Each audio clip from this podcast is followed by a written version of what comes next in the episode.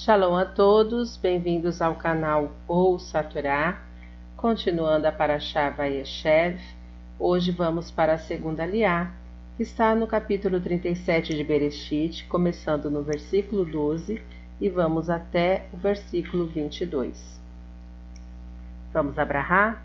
Baruch atah Adonai Eloheinu melech haolam, asher barabanu mikol hamim, benatalanu et toratu. Baruch atah Adonai noten hatorá. Amém. Bendito sejas tu, Adonai, nosso Elohim, Rei do Universo, que nos escolheste dentre todos os povos e nos deste a tua Torá. Bendito sejas tu, Adonai, que outorgas a Torá. Amém. E foram seus irmãos apacentar as ovelhas de seu pai em Shechem. E disse Israel a José: Por certo, teus irmãos estão apacentando em Shechem. Anda e te enviarei a eles. E disse: Eis-me. E disse-lhe: Vai, rogo, vá, vá ver a paz de teus irmãos e a paz do rebanho, e responde-me alguma coisa.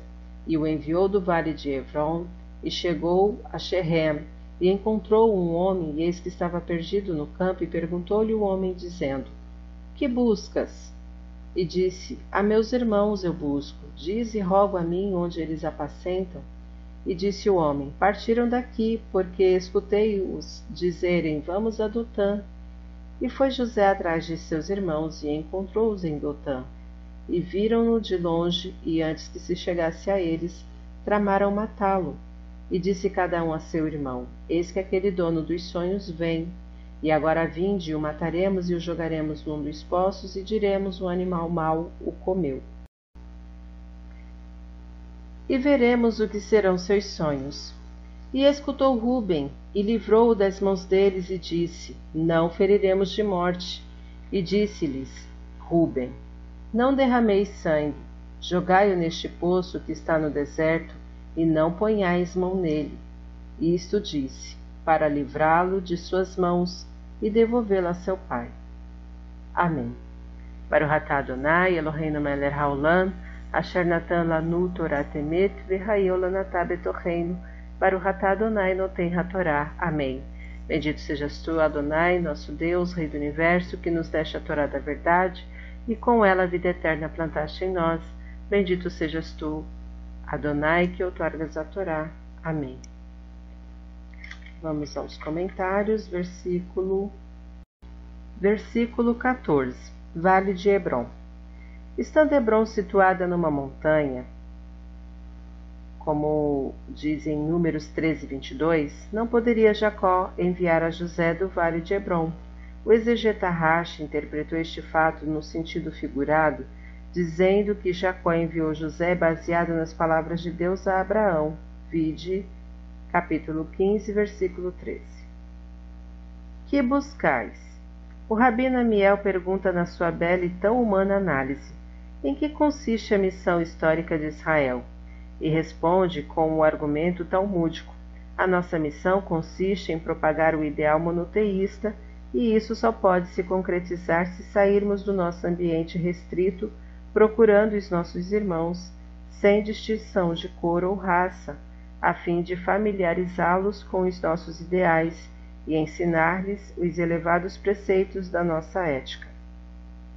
Versículo 17 Vamos a Dotã. O homem que encontrou José perdido no campo, o qual lhe indicou o lugar onde podia encontrar seus irmãos, segundo Midrash, não era outro senão o anjo Gabriel. O lugar indicado chamava-se Dotã. Esta palavra se escreve em hebraico com três letras e cada uma delas se assemelha a um instrumento de trabalho. Dalet, a um esquadro, Tave a um compasso e Num final, que é o Num sulfite, a uma régua. Três instrumentos essenciais que são empregados em quase todas as artes e ofícios. Também, conforme certa doutrina, o primeiro instrumento simboliza a justiça, o segundo a equidade e o terceiro a retidão. O anjo Gabriel, que indicou o caminho de Dotã a José, quis dizer-lhe: ser trabalhador, equitativo e direito, e não te perderás jamais, pois encontrarás teus irmãos. Versículo 18: E viram-no de longe. Os nossos maiores inimigos são aqueles que nos conhecem de longe. Longe de nos conhecer, conspiram contra nós, sem se dar a oportunidade para nos conhecer de perto. E se indagarmos qual a razão deste ódio fanático, dessa sórdida e vil inveja, a justificação e a motivação psicológica encontramos na história de José. E disse cada um a seu irmão: Eis que aquele dono dos sonhos vem.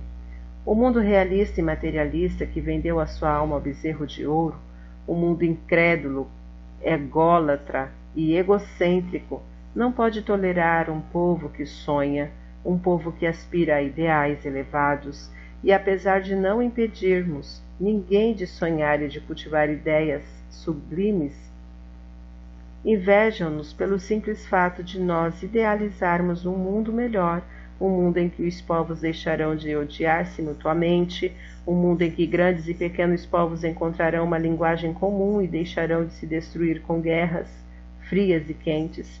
Este povo cegos de raiva, pré-concebida e fanáticos de ódio racial, não querem ver ou esquecem que tudo que a humanidade possui de grande, valioso e belo tudo que contribuiu concretamente para o desenvolvimento da civilização, da cultura e da ciência era primitivamente um sonho, um ideal, uma aspiração que só esperava o um momento oportuno para ser revelada e tornada realidade. Fim dos comentários. Esse canal tem abençoado a sua vida, então não esqueça, curte, comenta, compartilha, se inscreve e ative o sininho para novas notificações. Shalom a todos.